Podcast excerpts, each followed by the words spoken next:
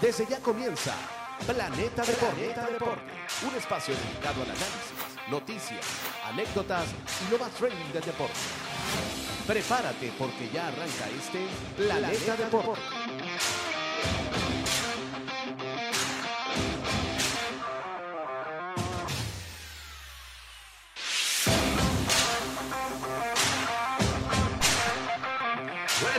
bienvenidos a Planeta Deporte, edición fútbol, hoy lunes 26 de junio del año 2023, 18 grados, una temperatura, no sé, no soy el del tiempo, pero la temperatura está rica, no sé por qué tengo la campera. Estamos acá los cuatro del equipo de fútbol, qué alegría, Gabriel debutando en el estudio, Dorian, Isaías, Nacho en los controles, les habla Ashley Álvarez, con mucho ánimo estamos acá. No hay tanta información en el sentido de partidos porque las ligas ya, bueno, eh, acabaron, terminaron, acabaron. Entonces lo que tenemos que ver ahora es el tema de los fichajes, el tema de rumores, qué se viene, o algo de polémica tenía Gabriel que me estaba conect- eh, comentando fuera del aire sobre el tema Chelsea, los árabes, que bueno, creo que salió en Instagram esa parte, eh, pero no importa. El Chelsea eh, ha hecho una limpieza bastante interesante con esa sobrepoblación de jugadores. El Barcelona, con mucha alegría, digo que hizo oficial el fichaje de Ilkay Gundogan, de Gundogan. 32 años. Un, Veníamos hablando también, eh, creo que esto va a potenciar eh, un poco más lo que es la Liga Española, que había perdido bastante interés porque todo el mundo, vamos a estar claros, secreto a voces, que la gente se decanta por la Premier League. Y quizás después de Ronaldo y Messi, con las salidas de esos dos grandes jugadores de esta época, eh, perdió interés esa liga. Entonces ahora estamos con los rumores de los Mbappé, esta llegada de Gundogan, de Bellingham, que viene de la Bundesliga. Eh, una, una promesa que ya convierte, que se convierte en realidad, casi 200 partidos como, como profesionales con apenas 19 años. Muchachos, este es más o menos el resumen de lo que vamos a hablar hoy. ¿Cómo estás, Isaías? Buenas tardes. Bueno, muchachos, bienvenidos. Estamos otra vez el equipo ganador. Estamos todos juntos otra vez, dándole inicio a una nueva semana. Se nos está yendo el mes ya. Está, está ido este mes y bueno, ya con este mes que se va, viene un nuevo sistema que es debatir sobre los fichajes. Sobre los fichajes, claro que sí. ¿Cómo están, Una- muchachos? Buenas tardes. Buenas tardes. Buenas Gabo, Vamos, Gabo, vamos. Gabo. Eh, oye, me hacía falta.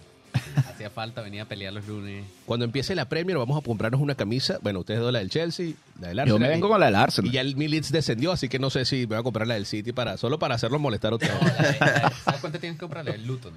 La del La Luton. Luton Town, claro.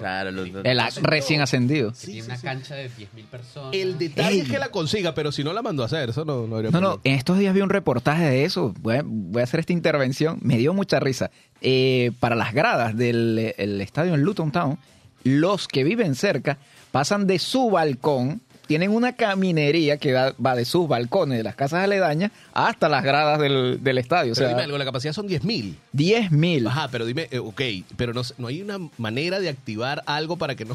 Están, están, están interviniendo para que ampliar las gradas. Va a haber, va a haber un trabajo, va a haber una inversión ahorita durante este parón, Pero este la capacidad no va a llegar a más de 15 mil. Imagínate, vamos a poner un ejemplo, que vaya el City. No, o sea, plazas totalmente agotadas. Una locura, una locura. Pero bueno, está, está bien que este tipo de, de equipos asciendan, que conozcamos otra cosa, otra parte del fútbol. Sí. Le da Y- color a la Premier League. Claro, claro Y que sí. Además, Luton es un equipo muy chico que realmente llegó a la Premier, llegó por los playoffs. eh, pero bueno, no tiene el tamaño de otros equipos que han ascendido y que han hecho el, Sí, el- sí, el sí, yoyo entre Premier y Championship. Así que probablemente descienda a final de temporada. Pero yo lo noto acá desde ahora, que es 26 de junio. 26, el correcto. Luton le saca resultados a algunos del top 6. Sí, por sí, las es risas posible. nomás. Bueno, para no ir tan lejos, el Brentford hace poco es un recién ascendido y se terminó quedando en la Premier. Sí, y un equipazo. Claro, el proyecto de Brentford con, eh, ¿cómo se llama el entrenador? Tomás Frank. Proyectazo. Claro. Que Brentford destruyó al Chelsea las dos veces este año. Sí, cierto. A ver, vuelta. pero bueno. Pero es un equipo Traumas. pequeño que puede dar mucho, o sea, porque va a venir con una mente muy despejada. Va, a- va a disfrutar estar ya en la Premier League, o sea, es Es que totalmente... como que de, de tres equipos que ascienden a la Premier, eh, dos o uno termina dando competencia o se termina quedando en la, en la liga. Eh, por lo menos lo del Brentford es interesante. Creo que pasó también hace mucho tiempo con el Leicester, que subió a Premier, a Premier y después, bueno, terminó siendo campeón. Sí. Eh, varios casos. Nottingham Forest también es un equipo que bueno, subió. Tiene un poquito más de tradición, un poquito más de más peso, pero se pudo mantener de mitad de, Champions tabla. League. Sí, sí. Por, por lo menos se pudo quedar, que era lo, lo, lo- Sí, sí, Lo es primordial estos para el equipos equipo. que vienen recién ascendiendo. Sí, total. Igual, eh, creo que la Premier le hace un poquito de daño también la situación de Leicester, o sea, la situación en los últimos dos años de Leicester, porque Leicester había, eh, había apalancado muy bien el dinero que ganó gracias a, a- a ganar ese título hace ya siete, ocho años, o más o menos sí. Eh, pero no lograron en los últimos, no sé si se acuerdan, antes de esta temporada de descenso y la anterior, hubo dos temporadas seguidas en las que Leicester perdió posición de Champions League en la última jornada. Sí, sí, sí. De hecho, una de esas veces fue con, con Chelsea. Eh, ni siquiera fue que Chelsea le ganó la posición, no, no, es que ellos la... la, la- la- Chelsea y Tottenham los que los desplazaron. Sí, este... ¿Y qué pasa? Eh, para un equipo como Leicester, no es ni de cerca un equipo del top 6 a nivel económico. Eh, clasificar a Champions League es un boost de- de financiero muy grande. Eh, y bueno, lamentablemente perdieron dos veces esa posibilidad. Y creo que si por lo menos una de esas dos ellos hubieran asegurado la posición en Champions League, estaríamos hablando de otra cosa. Y también plata muy mal invertida. Ellos tuvieron casos. una muy buena entrada de capital cuando vendieron a Mares. Claro. Bueno, eh, la venta de Mares, eh, la venta de Kanté Maguire. te hace preguntarte, bueno, Maguire. Harry Maguire, este, El chiquilín. a Harry el año que viene, ¿ah? pero ya va, yo, yo voy a decir algo acá. O sea, yo llevo sólidos dos años burlándome de Harry Maguire sin, sin piedad alguna. Sin asco. Pero tienes menos que yo. Harry Maguire. Pero, eh, es que... Pero no se dan cuenta que Harry Maguire cuando juega con la selección juega bien. No, no, Sí, es un titán cuando juega con la Pero selección. ¿qué diferencia hay entre la selección y el Manchester United? Que la selección de Inglaterra juega con un bloque muy bajo. Harry Maguire eh, es más lento que nosotros cuatro. O sea, cualquiera de nosotros cuatro es más rápido que Harry Maguire. Eh, entonces, y no estoy diciendo que nosotros seamos gente rápida. Entonces, eh, tiene que jugar en un bloque bajo. Ese es el tipo de central tradicional inglés, rocoso, fuerte en el aire. eh, pero bueno, si juega en una línea alta, lo, lo van a matar a la Sí. contra. Sí, habría, Entonces, habría que ver qué equipo, quizás el Tottenham. Bueno, uña y mugre sería. Uy. O sea, a, mí me encanta- a mí me encantaría Harry Maguire al Tottenham, me encantaría. Bueno, sabes que ellos Pero están no tanteando el mercado y ellos querían que viniese el mismo Rice y se lo ofrecieron como parte de pago eh, mandar Tominey y Maguire más plata. O sea, 50 millones, ¿sí? 50 Pero- pero- millones Pero Maguire y No Tominey. está tan descabellado eso, porque, te- o sea, más allá que sea Maguire y sea eh, McDominay, eh, tienes dos jugadores experimentados, o sea... No lo ese sé. West Ham, claro, acaban de ganar la Conference League, van a jugar la Europa League, o sea, tienen cuatro competencias, Premier, las dos copas y la, y la, y la Europa League. Y ya tienen un título encima con, con David Moyes. Entonces no, no estaría tan descabellado a vender a un Rice en 100 millones, pero solamente te entra la plata. El West Ham está enfocado en que tiene que recuperar 100 millones. De hecho, el Arsenal, la última oferta fue de 90 millones. Y le dijeron como que... mm, El mediocampista escocés no sería descabellado, porque si bien no tiene tanta continuidad con Ten Hag por el mediocampo que tiene el equipo de Manchester, eh, es un buen jugador. Yo creo que sería titular en cualquier otro club de, de mediana tabla, al- eh, acorde al West Ham. Igual Maguire, podemos hablar de que no es el mejor defensor, es muy lento, pero para un equipo grande, ya para un equipo mediana tabla, repito, la cosa puede cambiar. No sé cómo lo ven. O sea, estoy de acuerdo, eh, pero creo que la movida del West Ham es sacar toda la plata por Rice y después ofrecer centavos por, por McTominay o por Maguire. porque mira lo de lo de Havertz. No estoy diciendo que es un mal jugador, pero yo no hubiese pagado 65 millones por un. un- Para mí es mucho dinero porque va a ser suplente. Eh, exacto. Va a ser un recambio. Y eso es una ganga. Salvo que... O sea, de lo que pasa es que hay llegó un- montón de plata también. Hay un Chelsea. riesgo. O sea, yo me parece que fue un negocio espectacular de parte del Chelsea, porque compras al tipo. El Chelsea pagó un poquitico más de lo que el Arsenal está pagando. Eh, 70, 75 creo que más o costó... Lo que pasa es que había mucha plata en bonos y de los bonos lo único que se activa es por ganar Champions League, porque el resto a nivel individual no cumple ninguno, Havertz. Eh, ¿Qué sucede? No, no, podemos, no podemos quitar del medio el hecho de que el tipo marcó el gol en la Champions League y marcó el gol en el Mundial de Clubes, así que tiene un peso muy importante su participación en, en su época en el Chelsea. Sí. Y tuvo partidos, Havertz, donde tú decías, ¿quién es este? Es Thomas Müller, espectacular este jugador. No, no, Pero luego pasaba cuatro partidos donde tú decías, ¿qué está haciendo? Hay- eh, hubo muchos encuentros en los que él se echó el equipo al hombro. Sin duda, sin duda. Y cuando no había gol en el equipo. Exactamente. Una cosa que me gusta mucho de. Havertz y creo que le viene bien al Arsenal eh, es que, por más de que es un jugador muy joven, tiene esa, esa garra de, de, de- de tipo que le gusta ir a confrontar, que no le tiene miedo a... No se rinde, No, va. se- no No le tiene miedo a pelearse con jugadores del equipo. Cosa que el Arsenal, por ahí le faltó un poquito en los últimos meses de la temporada anterior. Jugador con garra. Le faltó un jugador Sí, sí. con... Sí, con maldad incluso. Sí, incluso a veces eh, presionaron tanto a Saka que Saka se vio limitado. O sea, ya estaba agotado de toda la temporada y mira, a veces la responsabilidad le quedó un poquito pesada, no era fácil. Y a veces en esa posición tú necesitas a alguien de sangre fría. alguien- Sí, Claro, El exactamente. mismo Martinelli también necesitaba también un recambio, Apoyo, que bueno, llegó. Trossard y también llegó con muy buena energía y eso alivió esa banda. Pero por la otra, bueno, quizás un Havertz, aunque creo que Havertz va a jugar más hacia la posición central, en el medio campo orbitando. Porque Yo me en el atrevo Chelsea era muy sacrificado. La posición donde Claro. estaba era demasiado. de grande. nueve. Un 9, Havertz no, Havertz no es jugar. un 9. Lo que. Este es el gran problema. Havertz está en el Chelsea la primera temporada Lampard Tuchel, la segunda temporada Tuchel y la tercera temporada este, este show horrible que hubo. Eh, y al día de hoy ningún hincha del Chelsea puede decir esta es la posición de Havertz. Sí. Jugó de 9, jugó detrás del 9, jugó de extremo por los dos lados, jugó hasta de mediocampista en algún momento eh, y jugó bien y mal en todos lados. Entonces yo creo que lo que Havertz necesita es un técnico que tenga un plan para él. Porque el problema del Chelsea, ¿cuál fue? Lampard no se supo adaptar a los fichajes que le dieron, se fue, Tuchel llegó y armó un equipo como pudo, ganó la Champions League y mantuvo ese mismo esquema que era, no voy a decir ultra defensivo, pero pragmático.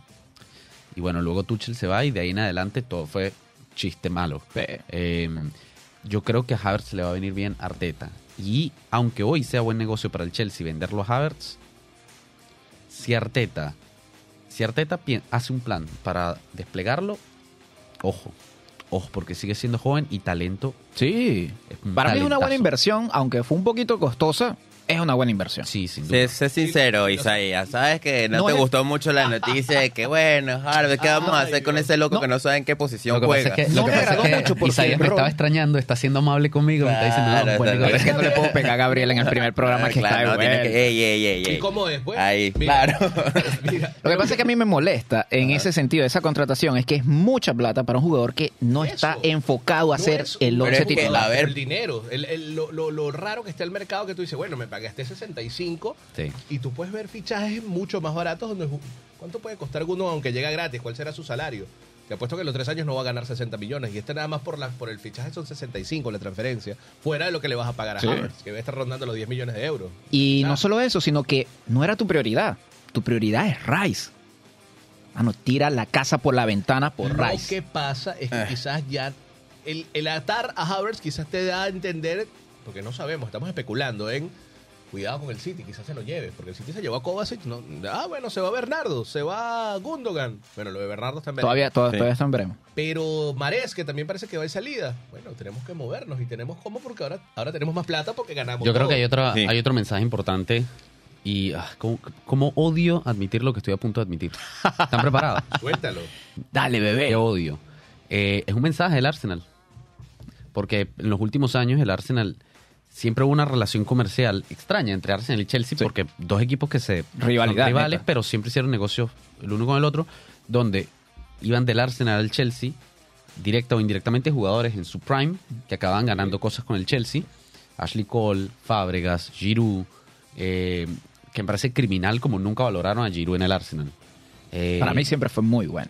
Para mí, buen jugador, Rindió, rindió. tipo te cumplidor, mucho, te hace goles. 20 goles en una temporada. No lo, no lo apreciaron. De hecho, hasta ahora con Gabriel Jesús, es que el Arsenal tuvo un delantero más o menos cerca de, ese, de Sí, esa colaboración. Eh, y luego el Chelsea siempre vendía jugadores al Arsenal que por ahí ya estaban cerca del final de su carrera. Un David Luis, un Peter Cech, un eh, William, que también fue al, al- al Arsenal. Jorginho, el año pasado. Eh, con esta contratación, el Arsenal pone un poquito en la mesa el, el hecho de yo estoy al mismo nivel y uno de tus cracks si quiere ir, me lo llevo yo. Sí. Entonces el Arsenal pone sobre la mesa que por más de disparidades financieras, porque obviamente el Chelsea tiene mucho más peso financiero, hoy por hoy a nivel deportivo, hay que admitirlo. Sí. Ya está. El Arsenal está por encima. Entonces se está llevando un jugador a punta de mérito deportivo. Y está bien, hay que reconocerlo. Eh, yo creo que puede ser buena contratación, pero estoy de acuerdo contigo, la prioridad era Rice. Sí. Y sigue siendo, de hecho, ese, ese peso que tiene que mostrar el Arsenal después de perder una liga en las últimas jornadas porque se vio que el equipo ya no le quedaba energía para, para afrontar el cierre de temporada, necesita esta temporada demostrar que, ok, ya, ya me viste cómo, cómo lucí la, la temporada pasada. Sí. Voy esta temporada a lucir el doble y tengo que ser fuerte. Tengo que buscar los fichajes que me faltaron y los fichajes así sean costosos. Yo tengo la capacidad de hacerlo. Claro, y, y Rice es ese tipo. Ese es el detalle, que vuelves a Claro. Champions y también el nivel de exigencia es otro. Claro, No tienes más de competiciones de peso. Que, que- que peleaba por un puesto de Europa League, quizás, o quizás nada le alcanzaba. Eh, va a estar complicado. Sí, lo, igual yo, yo destaco lo del City. El, parece que hasta Walker se va. Se- eh, ojo con el Bayern también. Leí lo de Kyle Walker al Bayern Múnich. Eh, no sé, no sé cómo lo ven ustedes, pero ya estos fichajes bien pensados, lo de Kovacic me, pa- me pareció una, una jugada maestra. Me parece un excelente fi- fichaje de Kovacic porque Lo van a potenciar. Creo Sí. que ese equipo lo va a venía mal, venía mal porque traía muchas lesiones. eh, y aparte, se notó muchísimo en el rendimiento de Kovacic. Cuando el jugador no cree en el proyecto, cuando se desconecta mentalmente. Porque la verdad es que Kovacic está jugando muy mal los últimos meses. Pero estamos hablando de un tipo que es subcampeón del mundo, semifinalista de Copa del Mundo, ganador de Champions League con dos equipos diferentes, ganador de Mundial de Clubes con dos equipos diferentes. Y, que ha Y jugado- siendo pieza clave. Y, y ha jugado Importante. equipos grandes, Madrid, Inter, Chelsea, ahora se va al, al al City. City. O sea, estamos hablando de estamos hablando de, un tipo que sería el, el- el referente de esa generación croata si no fuera, porque bueno, Está está Modric, por supuesto otro. Y aún quizás el testigo le quede a él, porque Brozovic, bueno, también es joven, tiene 30. Ojo con Brozovic también al Barça. Y 29. Bardiol al City. Ah, Eso, es- eso, eso ya está casi, casi, casi confirmado. Eso fue otra jugada que dijeron, no está- mira, si antes lo están hacíamos mintiendo. gastando, ahora vamos a gastar, pero... eh, oye, Pero va, van a, o sea, Guardiola va a, sa- va a traer a Guardiol y va a salir de... eh, ¿A qué? No. No. Eh, acá... Laporte. Ah, América Laporte. América Laporte sí sale de City. salida, sí. Igual es, es muy bueno porque también parece que se va Walker. Entonces tú dices, bueno, ¿con quién jugamos? Pero tú sabes que Ake o Akanji también pueden hacerla de laterales o de centrales. Total. Stone ya lo vemos un poquito más arriba. Es una locura porque te imaginas a Stone con Kovacic y este chico, eh, Rodri. Y Mire. bueno, de Bruin, de Silva y Yo, me, yo. Se me- yo siento el. Chelsea, yo me, le echo una llamadita a Kyle Walker. Echaría una llamadita ahí. Mm, Wow, bueno, a, mí, pero- a mí me gusta mucho el, el- Sí. el sistema de juego de Walker. Sí, a mí me sí, parece sí, un sí. jugadorazo Kyle Walker, Muy pero bien defensivamente, muy pero correcto. ¿dónde lo Cuando pones? ataque, muy completo. tienes muy a Rick. James y tienes a- al francés a Malo Gusto que viene este año. Viene Y este año, exacto. No sé si es lo que Una llamadita. Creo que a Gusto se le abre la posibilidad porque James se lesiona demasiado. Bueno, hay un Esta debate con temporada Rick se lesionó mucho, Hay un sí. debate con Rick James que es el siguiente. Rick James ha jugado unas 5 o 6 veces de, de mediocampista en algún punto. Eh, y Más de carrilero que de mediocampista. Por eso, pero solo unas Ok. 5 o 6 veces ha jugado de mediocampista. Y todas las veces que lo pusieron al mediocampo, lo hizo bien. El tipo sabe pasar el balón, sabe quitar el balón, es fuerte, o sea, la lucha, y no tiene que correr tanto. Quizá, hay un debate como entre los hinchas, que quizá valga la pena tener un mediocampista 8 barra 10, pero por muchos años, que el mejor lateral derecho del mundo, pero que te juegue la mitad de la temporada. Quizá a nivel... Pero bueno, va a depender de Pochettino y que a, a día de hoy no tenemos ni idea de qué quiere hacer o qué no quiere hacer Pochettino. Bueno, fíjate ahora que, que dice esto que no tienes ni idea. Es que ahorita el Chelsea tenía que. Mira, mi, mi foco es: tengo que salir de tanta gente claro. que. Ah, no, el mercado realmente lo ha llenado el Chelsea. Cuando Pero te pones a ver. cumplida. Claro, Me pero. parece un mercadazo hasta ahora. Havertz, eh, Kanté, Koulibaly. Ziyech, eh, Sí, está recuperando los 300 y pico millones que se gastaron en Sí, sí, la sí. temporada. Con... Y, y sacando salarios. Y, Sí, está con, bien. con el tema del Chelsea, eh, Salieron que 6, 7 jugadores en dos semanas. sí, y y, todavía cuatro falta- a la Liga Árabe. falta Mason Mount, que seguramente se va al United. Ey, esa novela está muy buena. También sumado de eso, eh, por ahí vi que lo que te acabo de mostrar es como un hearsay, pero, o sea, como que dicen por ahí, rumores, este, de Pulisic para el Lyon. Ah, mira. Por ahí, Eh, cuidado. Pulisic. El Yo problema con de Pulisic Pero es venta que... o préstamo. Venta. Venta. Me parece un buen negocio para Pulisic, para el Lyon y para el Chelsea. Me parece redondo porque Pulisic es un jugadorazo, pero es un tipo que tiene que ser el, el, el- el 10 del equipo. Él tiene que ser el... el, el cap- no sé si el capitán, pero el, el capo. Sí, no, Que el- lo es en el- Estados El Unidos. que te maneja el juego. Por eso siempre en la selección la rompe. El lo referente. tiene de hijo Sí, a sí. México. no voy a decir nada. Recientico lo mismo, así que no hay Ya que está, mucho que pero es la realidad. Eh, Por cierto, Estados Unidos empató con Jamaica. casi le gana a Jamaica, pero al final le empataron. Ojo con Jamaica. Este, es el meme de ojo con Marruecos en el Mundial. Este, ahora, no tiene esa continuidad el Chelsea, se rompe mucho. Mejor que se vaya. El City también hay otro rumor, entre rumor y rumor, que pueden hacer una oferta formal hablando de Marruecos por Hakimi. Ojo. Eso también lo leí el día sábado en la noche. Una locura, ¿no? Sí, sí, sí, eso es- Mira, pero tienes que aliviarte, Gabriel y Doria, porque Lukaku ya se le acaba la sesión, así que arreglen ese problema. Ese es otro que tienen que arreglar. Lukaku no- tienen que buscarle una salida. No sé quién Sí, es. le van a buscar una salida. Ey, y ya tienen un Rápida. 9. Ya contrataron al 9 del Villarreal. Sí. a Ah, Jackson. Jackson. Jackson. O sea que- Eh, Senegal, ¿no? Senegalés. Senegalés. Ojo, eh, pero tienen que, tienen que buscar otro 9, ojo. No creo que sea el, el que abra la primera fecha de Premier League. No, yo. Es que mira, no, a ver. Ese es otro que No, o sea, Aubameyang se va. Aubameyang va a terminar saliendo, pero entonces eh, acuérdate que está Sterling, eh, acuérdate que está Onkunku, En Kunku. Eso Nkunku, sería, yo- y ahorita con, con, con Jackson, entonces ya tienes como que tres delanteros Pero ahí. ojo que te gastaste más de 100 millones en el ucraniano. Pero Mudrik no es nueve. Mudrik es. es- es- Sterling ojo que Mudrik. eh, yo creo que hay que darle mucho tiempo. a. Creo que darle Hay que confianza. Son con 18 años. Sterling creo que lo, que lo dejarían. Yo lo dejaría en la banca. El 9 que vayas a, que quien sea que vas a traer, que no creo que sea Lukaku, pero un 9 y en Kunku y Mudrik, creo yo que sería la, la cosa. Eh, yo creo que lo que yo entiendo es que el Chelsea no quería gastarse una cantidad absurda de plata en un 9. Eh, que Pochettino pidió expresamente no hacer locuras. Eh, y yo creo que la vuelta va a ser entre eh, Jackson, puede que Broja y mm, Fofana, no Fofana West, El nuevo, sí, el- David, sí, sí. Se- Eh, eso creo que va de se- préstamo. se peleen un puesto entre ellos tres, Broja, Fofana o, o este Jackson, eh, y en Kunku atrás de ellos. Pero creo que el hombre es en Kunku. Y creo que Sterling puede tener un segundo, yo, yo lo que una pienso segunda del Chelsea, oportunidad ahí con, con pero, Poch. pero fíjense una cosa, Gabriel y, y muchachos.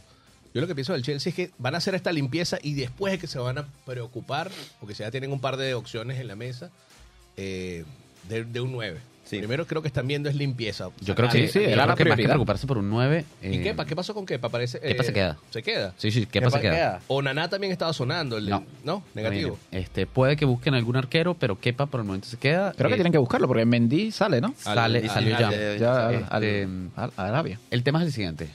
Mendy tuvo un pico muy alto en la temporada de la Champions League. En algún momento ganó el premio mejor arquero del mundo. Pero luego bajó mucho el nivel. Eh, y Kepa, por el contrato que tiene, que es un contrato tóxico, es muy difícil salir de Kepa. Sí. Además, la temporada pasada, Kepa fue muy bueno. Realmente fue muy bueno. Lo que pasa es que quedó tan manchado por esas dos temporadas malas que tuvo que es como si Harry Maguire se recuperase y tuviera una temporada increíble, pero comete un error y ya Bueno, vuelve. como a- le pasa a De Gea, como le pasó a De Gea en su momento. Es otro que que también un porterazo que para mí es un porterazo. sí, sí. Tiene Pero sus cosas. Pero lo que pasa es que tiene más de, más de una pifia en la temporada, entonces tú dices, uy, es muy intermitente. Claro. Está el tema de Dibu y el tema de De Gea, con, el- con los dos porteros que podrían moverse también en el mercado. Eso también he leído. El Manchester por allí, dependiendo de la salida del mismo De Gea, ¿no? También depende de eso. Eh, pero el Newcastle, fíjate que hicieron un solo movimiento hasta ahora. Sandro eh, Tonali, el del Milan. Tonti. 23 añitos para el, el defensor italiano, 70 millones. No sé cómo lo ven, pero bueno. Sí. Ahí le está hace competencia a Shar y, a- y al otro central. A, Newcastle de a poco se está, se está haciendo. ¿cómo se llama? Se está armando inteligentemente. Eh, sí. A mí me gusta, a mí me gusta lo que está haciendo Newcastle. Eh, Se tiene que preparar para Champions. igual, igual que- Tonali, por- lo acabo de buscar porque me sonó. Tonali, Tonali juega de 5. Exacto, verdad. Es, Es medio campo. Con. Guimaraes. Ajá, exacto. Está Con buenísimo. Guimaraes podría ser. Entonces Pero ahí te da dices- salidas, o sea, tienes un central de que puede ir al mediocampo, puede asociarse con Guimaraes, con No, y- Joelinton, o sea, como que va. Eh, está, está bien el proyecto de Newcastle, me parece espectacular. Y ojo, ojo el Newcastle este año porque eh, quizá le cueste la adaptación a competencia europea, con certeza, pero está bien invertida esa plata. Sí, la vuelta de este, de este equipo a las competencias europeas después de casi que 30 años. Desde los 90 no jugaba. Alan Y- Shearer. Y ojo, que son un equipo que, aunque tiene capital, no ha invertido a lo loco. No. Ha invertido muy, eh, muy estructuradamente sí. y ha dado los pasos sólidos para est- establecerse en la posición que alcanzado. a, a Callum Wilson, el, el- Callum Wilson. bueno, incluso fue convocado por Southgate para los últimos partidos de Inglaterra, de la selección inglesa. Y, y bueno, a Isaac, que también pagaron la misma cifra, 70 millones. Que creo que es el que está más en deuda. Porque Eh, sí, Pero no ha visto tantos minutos. Claro, porque se lesionó dos veces la temporada anterior, entonces tienes que ver. Claro, el tema es que Callum Wilson, como lo sientas, y, y, Eddie Howe no, no está acostumbrado tampoco a jugar con dos delanteros. Ahorita es muy 4-3-3, es muy raro que un equipo Muy raro que juegue con con dos dos delanteros. De hecho, creo que el último fue el Inter. De hecho, Seto se fue, se fue al Fenerbahce. Fenerbahce, sí, lo acabo de ver. Infinito Edin Seco. Parece que está jugando hace 200 años. Mira, pero se- hablando del Inter, se va a Pelicueta también. Porque el, Al Inter, sí. Está va. sonando mucho. Fíjate que Sí, el. Chelsea está. Lo que pasa es que el Chelsea no recupera plata en venta, sí en salario descargado. Como el Barça ahorita limpia para quitarse nómina. Lo que pasa es que el Chelsea tiene una política y me parece muy bien que los dueños actuales la mantengan, que es jugador que califica como leyenda o como histórico del club. El momento que dice quiero salir, se le rompe el contrato y se lo deja que se vaya. Claro, y son que está, bueno. 10 años en el. Imagínate, Pilicueta. Sí. ¿Sabes cuánto costó Pilicueta? Cuando lo compraron al Marsella. 7 millones. Imagínate. 7 millones, campeón de Champions League, Europa League, Mundial de Clubes, Premier todo. League, FA Cup, todo. Capital One. Todo lo que se podía ganar, lo ganó. Y mucho de eso como capitán. Y en Italia que un defensor, pues mira el Inter, que a Chervi, eh, tiene casi 37 años y todavía juega. Entonces tú dices, bueno, en el Inter podría, aunque el Inter le gusta mayor a los jugadores. ¿ah? Fíjate que tiene muchos muchos futbolistas. casi que Italia, 30. sí, Italia tiene muchos jugadores experimentados. Sí, bueno. no me parece, no es una le- buena opción. El Inter, por cierto, tiene que buscar delantero, porque si Lukaku regresa al Chelsea, más allá de lo que haga el ¿Que Chelsea. Lukaku qué? eh, sí.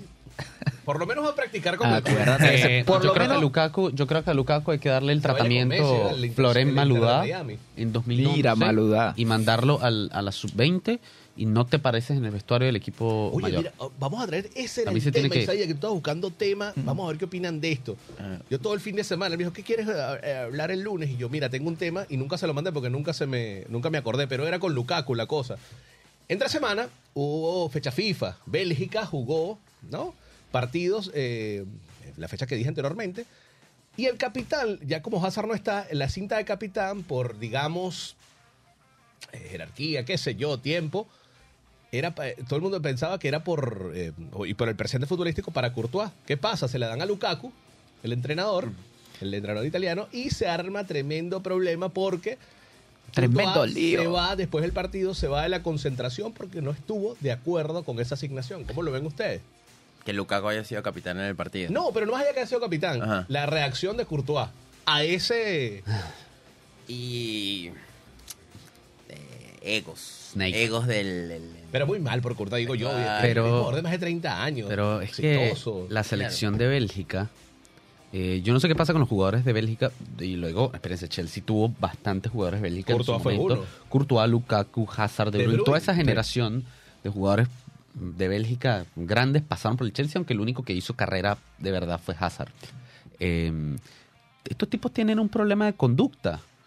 No hay mundial, no hay Eurocopa en la que no pase algo con esa selección. En el mundial pasado, un problema, ya Los estamos viejos de viejos, Sí, el de pero Ahora- fase de grupos, o sea, Yo acabo de decir hace cinco minutos que, que- que yo lo mandaría a Lukaku a la Antártida, que se congele, pero la realidad es que en el contexto de la selección de Bélgica es el tipo que hace sentido que sea el capitán. ¿Por qué? Es vocal, habla además muchas veces, pero habla. Eh, recuerda que Bélgica tiene el temita de los idiomas. La mitad de los jugadores hablan francés, la mitad de los jugadores hablan neerlandés, o bueno, la Flemish, que es como la versión bel- de Bélgica de- del idioma holandés. Se terminan comunicando en inglés entre ellos, pero Lukaku habla los dos idiomas. Entonces Lukaku puede ser el tipo que conecte, el tipo que... Pero como si lo era Company en su momento. Sí. pasa que Company ya no está. Sí, pero si me preguntas, yo, yo ni, o sea, más allá de la capitanía, yo no, no, no te voy a decir que no lo convocara, porque que en el- con el Inter tuvo un rol secundario, pero estuvo en la plantilla. No, tuvo un rol principal. Gracias a él el Manchester City ganó la, la Champions League. Ah, bueno, cl- ah, claro, porque se comió un gol. un gol. ¿Qué sentiste Claro. en ese momento? Cuando te cuento Eh, las preguntas, ¿vale? Bro? Yo, yo estaba, eh, tengo una curiosidad al respecto. Yo estaba viendo el partido, estaban en Madrid en ese momento eh, y había un apoyo muy fuerte en Madrid al Inter. O sea, se escuchaba, tal cual como estás viendo un partido de fútbol en Buenos Aires y se escucha la gente. No sé, calculo que, que fraternidad entre españoles e italianos, qué sé yo. Eh, y se escuchó el, el- el- el ruido del pueblo cuando Lukaku se comió el gol. Eh, y mi celular empezó a sonar porque era mucha gente escribiéndome tipo, ¿viste? ¿Viste a Lukaku? Así que sí, sin duda Lukaku es el, el- el principal responsable de ese, de ese título del Manchester City. Pero volviendo al contexto de Bélgica, inmadurez. Estos tipos no tienen mentalidad de campeones. La mentalidad que les sobra eh, en su momento, le sobró en su momento a selecciones como la de España, que ganó muchas cosas juntas. Esa- la esa generación. ahora volvieron a ganar algo. de Volvieron a ganar. Un Bueno, y- trofeo menor que está empezando, pero ganaron. Mm, volvieron sí. a por lo menos a entrar en confianza. La, la Nations League era, ¿no? Nations League. Eh, para mí, España que haya ganado ese torneito, no. Yo no cuento eso. Yo Yo tampoco. tampoco. Yo pienso que. Va para la vitrina Más que, ya, todo, más que todo se lo merecía Croacia que en vez de España, ¿sabes? Me dio como que cierto.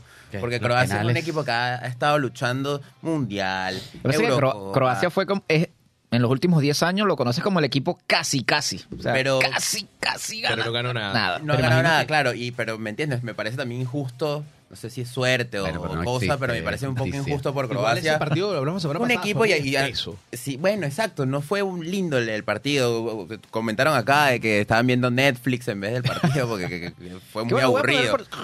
Claro, pero a lo que voy es que bueno, España que, ahori- que ahorita tiene una reestructuración, nuevo técnico, tal, que ganen este torneo por menor o mayor que sea, da como Es esa positivo. sensación de que no, España no se lo merecía. Ahora, Por imagínate. muy grande, muy la mi selección de Croacia, opinión, ¿no? la selección de Croacia, buen equipo, pero más allá de tres, cuatro piezas, no, nunca fue una plantilla demasiado eh, profunda, digamos, en cuanto a estrellas. Y mira todo lo que ha hecho esta generación de Croacia, desde hace bastante tiempo viene compitiendo y a un nivel altísimo. Eh, dos mundiales espectaculares uno tras del otro. Eh, dos mundiales donde pierden con el campeón. Sí. Francia en la final y después Argentina en semifinales. Eh, y volvamos al ejemplo de Bélgica. Mira el equipazo de Bélgica en los últimos 10 años. Pero por eso digo, lo de Bélgica es ego. Es ego, Es es un plantilla, tema pero no de... equipo.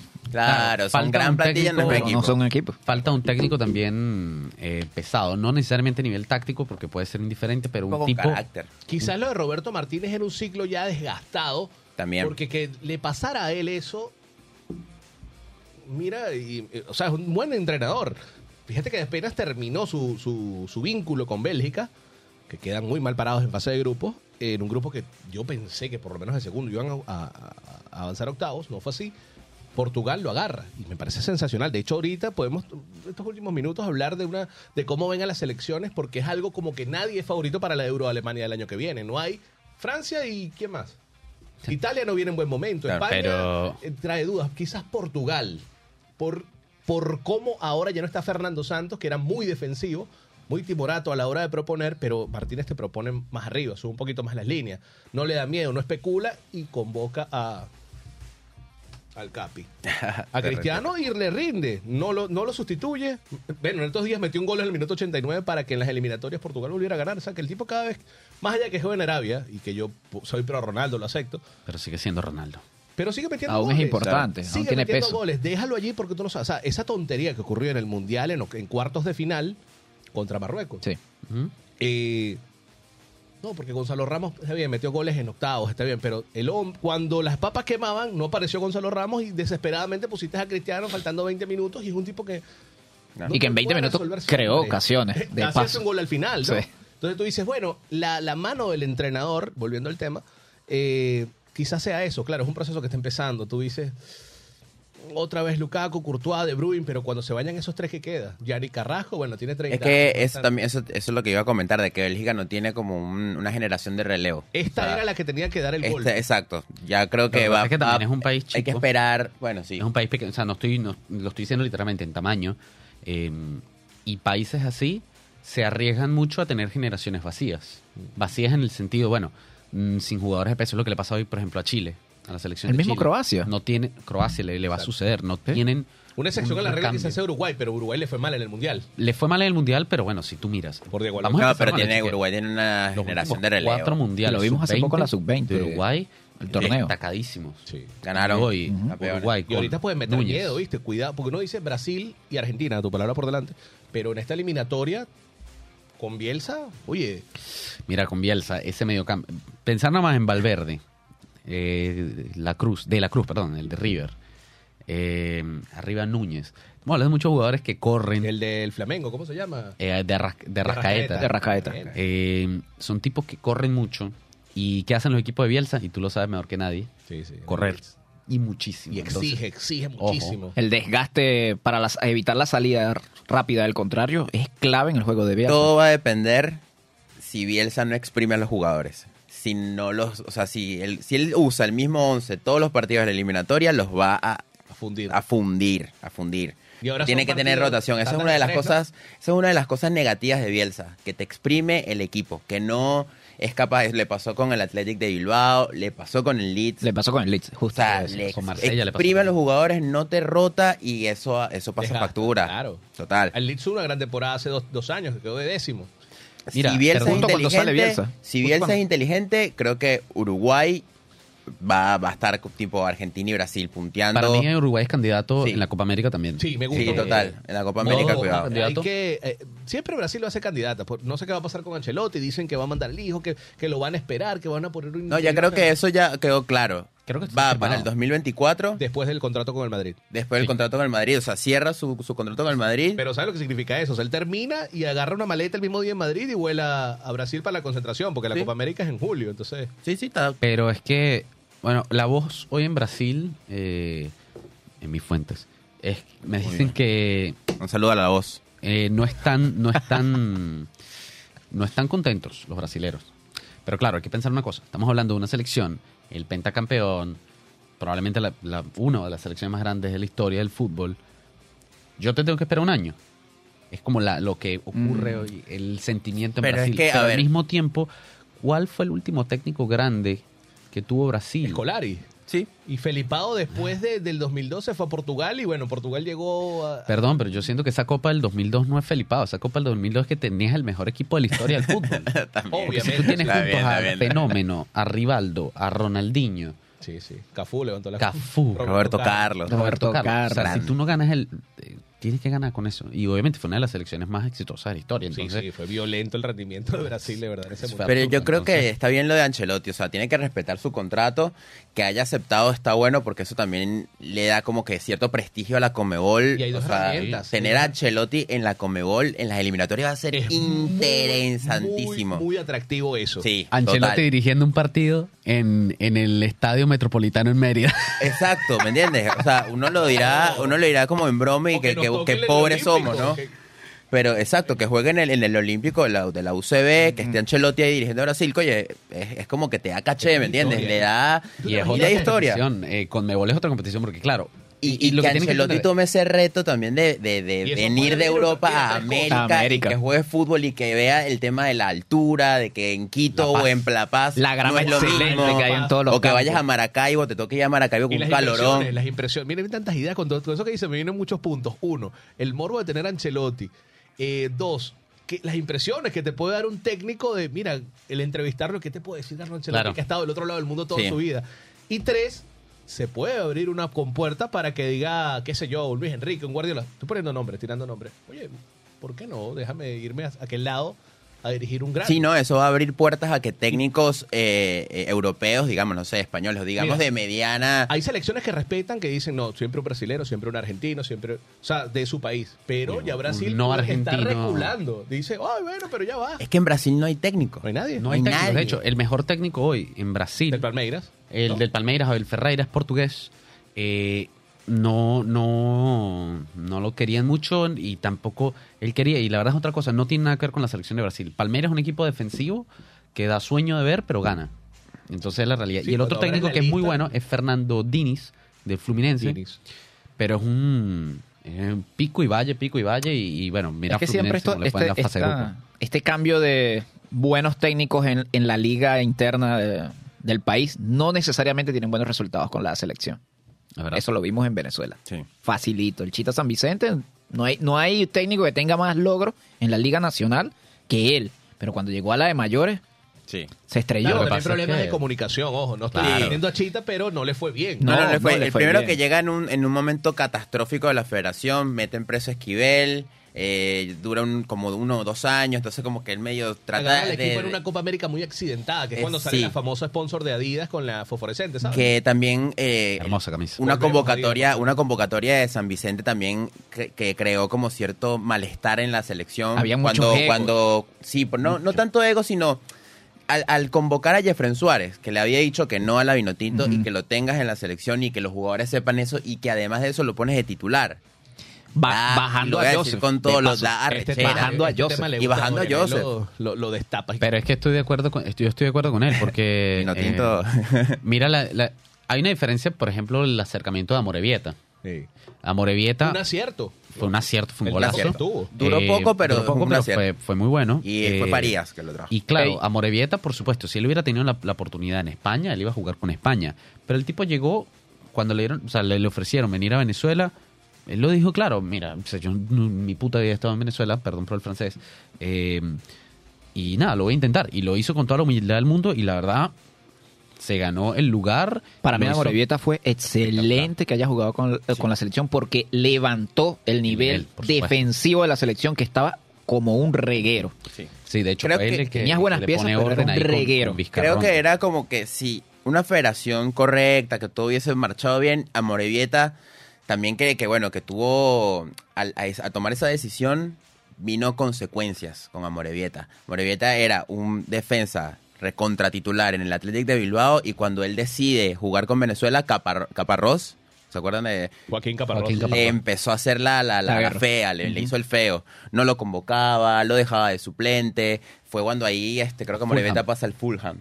Y en Fulham no, no rindió, mucho, descendió el Fulham. Así- creo que después pasó al Middlesbrough. Sí, a Middlesbrough. Alboro. Y este y nada, y después ahí como que la, la carrera de Morevita se apagó totalmente. Entonces, nada, eh, a lo que iba con todo esto es que... Ahora, Bueno, no lo-. Yo, yo voy a decir algo acá. Eh, no creo que la selección de Venezuela hoy tenga. No tenemos una generación. No es ni la, ni la top 3 de generaciones a nivel de calidad futbolística. No. Eh, no tenemos un crack. O sea, no hay ningún jugador que sea crack. Mira, yo Eh, creo que después de como la En su momento tuvimos a Ronald Vargas, en su momento tuvimos a Arango. Arango, después de Arango creo que nadie ha tomado, No, mira, Salomón yo es un soy histórico, pero es un tipo que... Pero no es un crack, es un tanque de guerra que pones arriba. referente, claro. Eh, eh, son est- han sido estables en Europa, bueno, ya Salomón lo tenemos acá en Argentina, eh, pero no dieron ese salto tanto de calidad como Arango, que era un ídolo en el, en el, en el Mönchengladbach, por ejemplo. Sí, en el Mallorca también. Pero en el Borussia era una locura. En el porque Borussia era fue- No, era la niña mimada. libre. La- no, no, uno de los- es amado. Sí, sí, sí. Uno- una Tiene estatuas, plazas. Sí, sí, en Borussia. Pero Sí. es que eh, Arango. Ey, no, fue, fue hace poco, hace el año pasado, si no me equivoco, cierre de año. eh, fue un homenaje que se hizo por la- una cantidad de años del equipo como tal y Fue fue, uno de los invitados especiales y el equipo, el estadio se vino abajo cuando salió Arango. Porque él era uno de los mejo- tres mejores cobradores de tiro libres del mundo Sí. en, ese- en esos cinco años que estuvo en Borussia. Bueno, yo no sé si los cinco años del Borussia, porque quien veía la selección, vamos a ser sinceros, llegamos a semifinales de la Copa América por los, los balones en pelota parada de Arango Tírense, y muchas veces en, la, en las eliminatorias estuvimos cerquita de ir al Mundial por eso, porque perdí la cuenta cantidad de goles que hizo el tipo de Sí. tiro Uf. libre. Sí, sí, sí. Ahora, no tenemos que jugadores no de hemos valorado lo suficiente a Arango, que creo que como fanáticos hemos fallado en eso. Por ahí, eso es por ahí he escuchado muchas cosas que Arango se viene por algo de la vino tinto. Va a estar muy de lleno dentro, Sí. de, la, dentro de la selección. Eh, eh, ojo con la nueva federación. con la- vean la entrevista que hace, eh, perdón, en el podcast que hacen Sí, Toma Papá y, y que me emocioné. Y. Gravis Vázquez. Sí. Eh, la entrevista que le hacen, el segundo capítulo, este que le hacen, eh, no recuerdo, estamos ready, se llama el podcast. Estamos ready. Sí, le estamos haciendo publicidad, no importa. No, Saludos a. Carlos Mauricio. No, esos son los panas, Claro, esos son claro. panas de nosotros. Y Ellos el ven mejor- Planeta Deporte muy seguido. junto Oscar Torres y Cal Herrera. De- como Sí. Gravis, ¿no? Total, total. Eh, yo los sigo de Maryland, que pasaban los juegos Claro. en, en Venezuela. Bueno, nada, ellos entrevistaron al, al presidente de la federación, un, chico... eh, Bastante no- joven. No tanta experiencia, pero que tiene conocimientos y que la gente necesita escuchar también, porque lo- creo que lo habíamos hablado antes. No es solo criticar, sino también ver qué te propone la nueva, la nueva gerencia, esta generación que viene darle la confianza a Batista. Es un exjugador, es un técnico que tiene años trabajando, viene de la mano, vino de la mano con Peckerman, le dieron el chance a él. Y yo he visto entrevistas y se ve, tenemos que estar claros, no sé cómo lo ven ustedes, pero no estamos para estar de segundos y de tercero. Aquí Venezuela va a competir por un quinto, quizás un sexto cupo. Si no me equivoco, O el repechaje. ¿Cómo, cómo es, la, ¿Cómo es la cuestión Es para la las realidad, próximas? Clasifican seis y el séptimo Repechaje. Entonces la cosa es así, hay que, hay que vencer eh, a Perú, Paraguay, Bolivia. Chile y Bolivia. Estos son los cuatro con los que hay que pelear. Rivales Estos cuatro directos, rivales directos. rivales directos. Hay que ganarles en casa y sacarles resultados. Puede sacar eh, resultados con Ecuador quizás. Pondría a Colombia, que siempre se le complica. Ecuador pero- lo veo tan complicado, tiene muy Claro. buena selección. Ecuador, Claro. Ecuador, pero Ecuador. Está más arriba que Colombia. visitante. Pero yo, me, yo diría, no voy a decir, bueno, se perdieron los ocho partidos, pero va a ser complicado con Brasil, con Argentina y con Uruguay. Y ya Colombia y Ecuador creo que podría, pero estos tres primeros, uff. Igual yo creo que también hay una cuestión de, de- se perdió un poquito el foco con los, los últimos procesos en la selección. ¿Por qué? Con Farías la selección da un salto de calidad muy Sí. grande. Y la selección pa- pasa de ser el eterno último o penúltimo a ser una selección de, ojo, cuidado con ellos y le empiezan a jugar diferente. A mitad de eliminatoria estábamos de cuartos. Hubo, sí, hubo puntos en la, la selección estaba bien cerca de clasificar. Ojo. ¿Qué pasa? Las, los procesos siguientes, como los tenían muchos jugadores de calidad de mitad de cancha para arriba, no cracks, nadie llegó al nivel de Arango, pero había muchos jugadores de buen pie. La misma fanaticada, la misma gente, y por eso copio lo que dijeron que falta valor- valorar la selección y jugadores como Arango, la gente empezaba a pedir otro tipo de juego. No, tenemos que jugar mejor, tenemos que... ¿Por qué? ¿Por qué tú crees que recibiendo, ni vamos a hablar de ir a jugar Monumental o ir a jugar al Maracaná, no, no, recibe a un Uruguay en casa, a un Colombia, a un Ecuador. No hay que jugar a salir, a tocar. No, no, no. A un juego inteligente y sácales el resultado, como hicimos muchas veces con Farías. Tienes que sacarle No tenemos puntos. equipo, no tenemos equipo Eso, eso que dice para dominar. tanto a José Mourinho, pero sigue adelante. Sacar el I'm resultado. José Mourinho. Eh, como sea, pero sacar el resultado. Claro, tienes que sacar. Así José Mourinho ganó dos Champions League, porque las dos Champions League que ganan José Mourinho fueron con equipos que no eran el equipo top. Cuando tuvo el mejor equipo del mundo en su momento, que, que ese Chelsea, ese periodo de dos años era el mejor equipo del mundo, no la ganó porque Liverpool los robó en la semifinal. No, y, bueno. y el Real Madrid tuvo tres veces, pero tuvo tres veces en semifinales. Y Sí. en una de esas, uy, contra el mejor Barça que tú dices, ¿cómo le gano? O sea, Claro. Yo digo, el, el otro día estaba leyendo, no sé si están de acuerdo, pero ese periodo de dos, tres años del Barça de Guardiola y el Madrid Mourinho, para mí el mejor fútbol, el mejor, la mejor época de fútbol que vi en mi vida. Sí, no, Sí, sin duda, sí, sí, sí, duda, sí. Era, la Era época era una competencia muy intensa. Yo Sí, como sí, sí. persona que no es hincha ni del Madrid ni del Barça, disfrutaba muchísimo ver esos partidos porque viste cuando ves un partido bueno y no te importa. Sí, sí, sí. Que se maten, que quede 5 a 4. Espectacular. Pero bueno, eh, Venezuela, hasta que no haya orden, no clasificamos un mundial. Ojo. Ojo, que mira, eh, con Farías, eso que, que dices, bien que él planteó lo, el cómo, cómo ir con los partidos.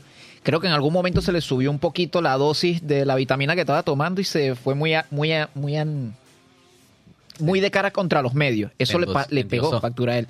Pero un buen trabajo que hizo él es que él hizo el trabajo de scouting.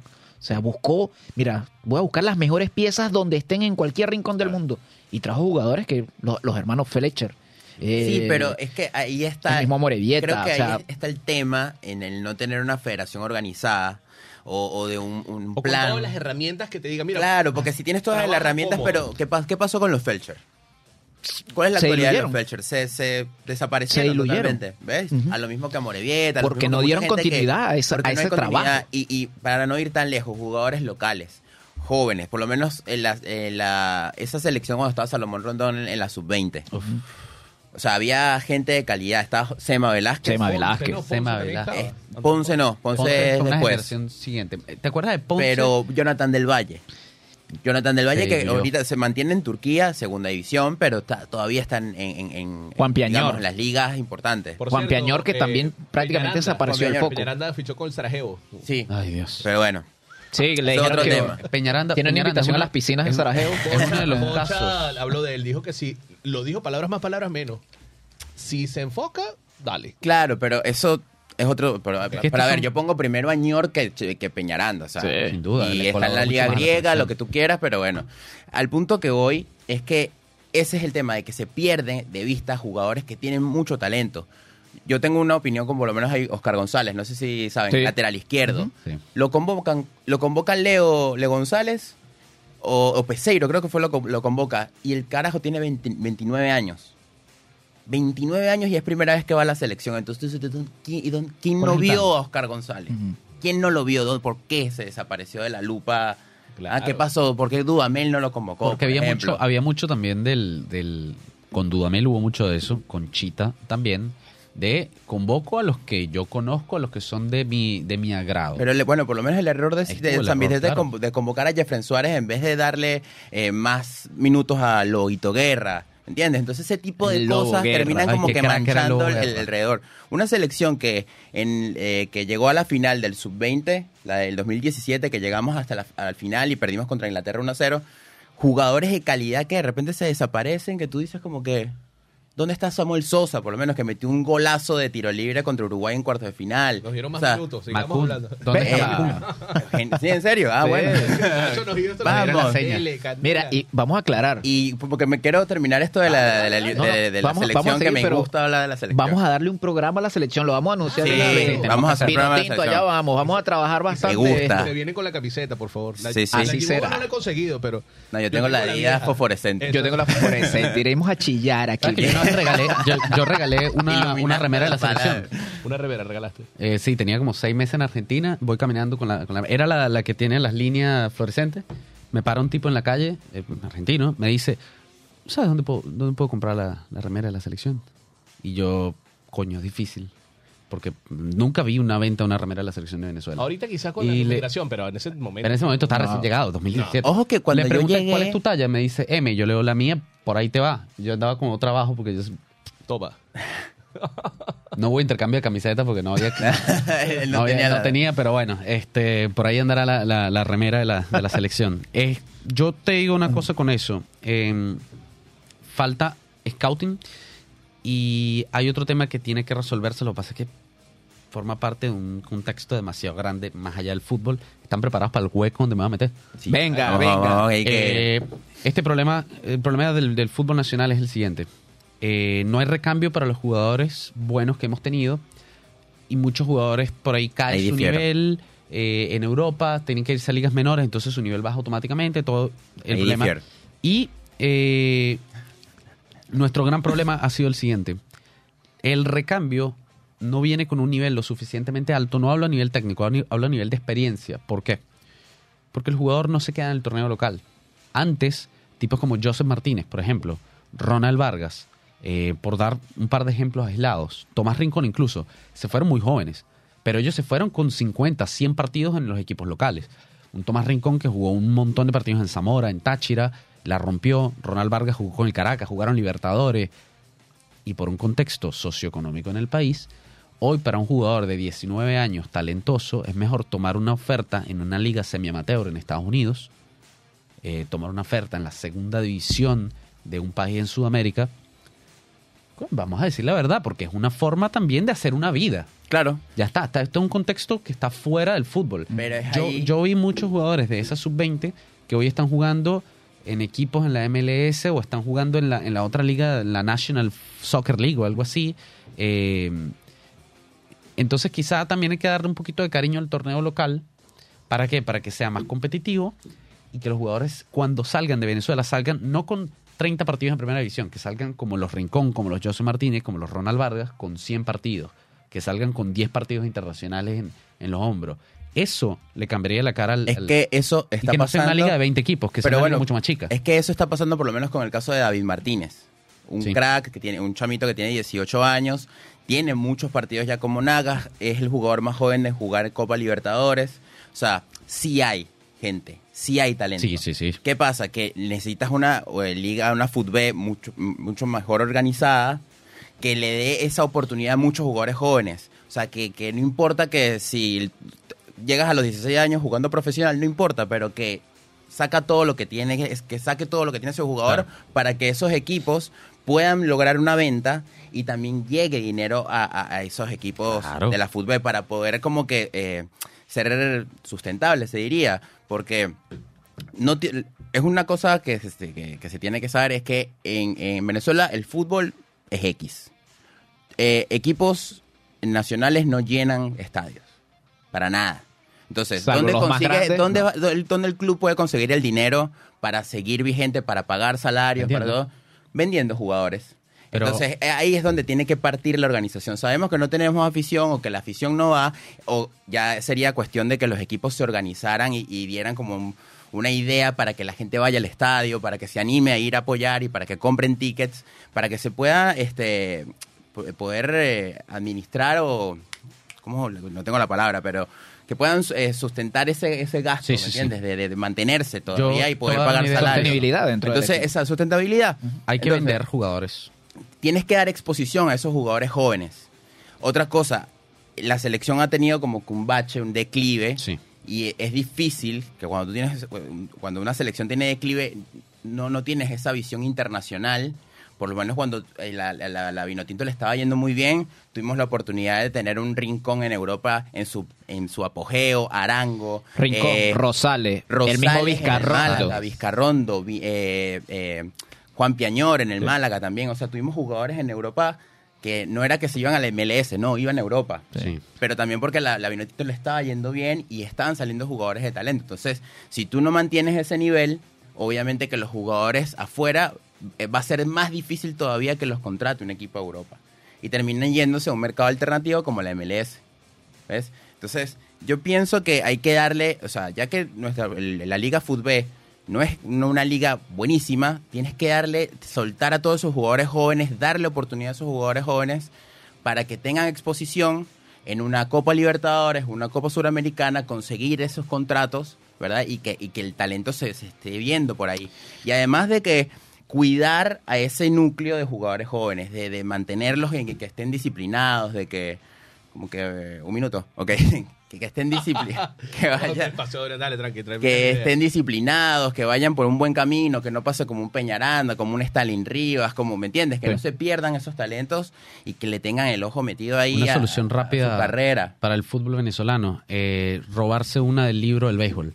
Liga, no voy a decirte de 8 equipos, pero liga de 10, 12 equipos. ¿Por Es qué? que es lo más Eh, saludable. es En lo más Europa saludable. Debería ser 18. Y Para en que estas el- ligas de acá, como la, 10 o como 12. la, ajá, como la liga, la Premier, pero de Escocia. Ajá. Ya. Sí, chiquitita. sí, 10, Cortita. 10 equipos, Porque 12 con eso- equipos como con mucho, eso pero bueno, también la talento, condensas el talento en pocos clubes Sí. y sube el nivel y el nivel internacional, porque los estadios se encanta, van a me llenar cuando hagamos más que el ridículo en Libertadores en Sudamérica. Claro. Mira, Nacho nos va a sacar de, lo que, de la cabina, vale. Ya. Ya saben que hay más temas de vino tinto. Mira, Ya, que- nos den la, que nos den la selección a nosotros, no. Sí, La sí. que viene vamos a, vamos a debatir sobre Me este gusta, me gusta un tema de vino Desde el tinto. 20 al- al- hasta el último minuto. Gracias Isaías, gracias Gabriel. Recuerden por Radio Monk, por YouTube, las redes sociales, arroba Rincón Gunner, arroba Ardi Álvarez C y arroba Planeta Dep. Eh, En a- Spotify, que No nos hablamos- escuchamos excelente. No hablamos de Brutal. No, no hablamos de Arabia, quedó pendiente Arabia. De. Arabia para la otra semana. Gracias muchachos, Gabriel por, por volver. Vamos a estar todos los lunes de esta hora acá en Radio Monk como siempre. Gracias a Nacho en los controles. Nos vemos la semana que viene por Planeta Deporte. Hasta luego. Chao. Chao. Hasta aquí ha llegado el viaje por el día de hoy en Planeta Deporte. Si quieres mantenerte informado del acontecer deportivo, recuerda ponerte en órbita con nosotros todos los lunes y viernes de 12 a 13 horas hacia Planeta Deporte. Radio Monk. El aire se crea.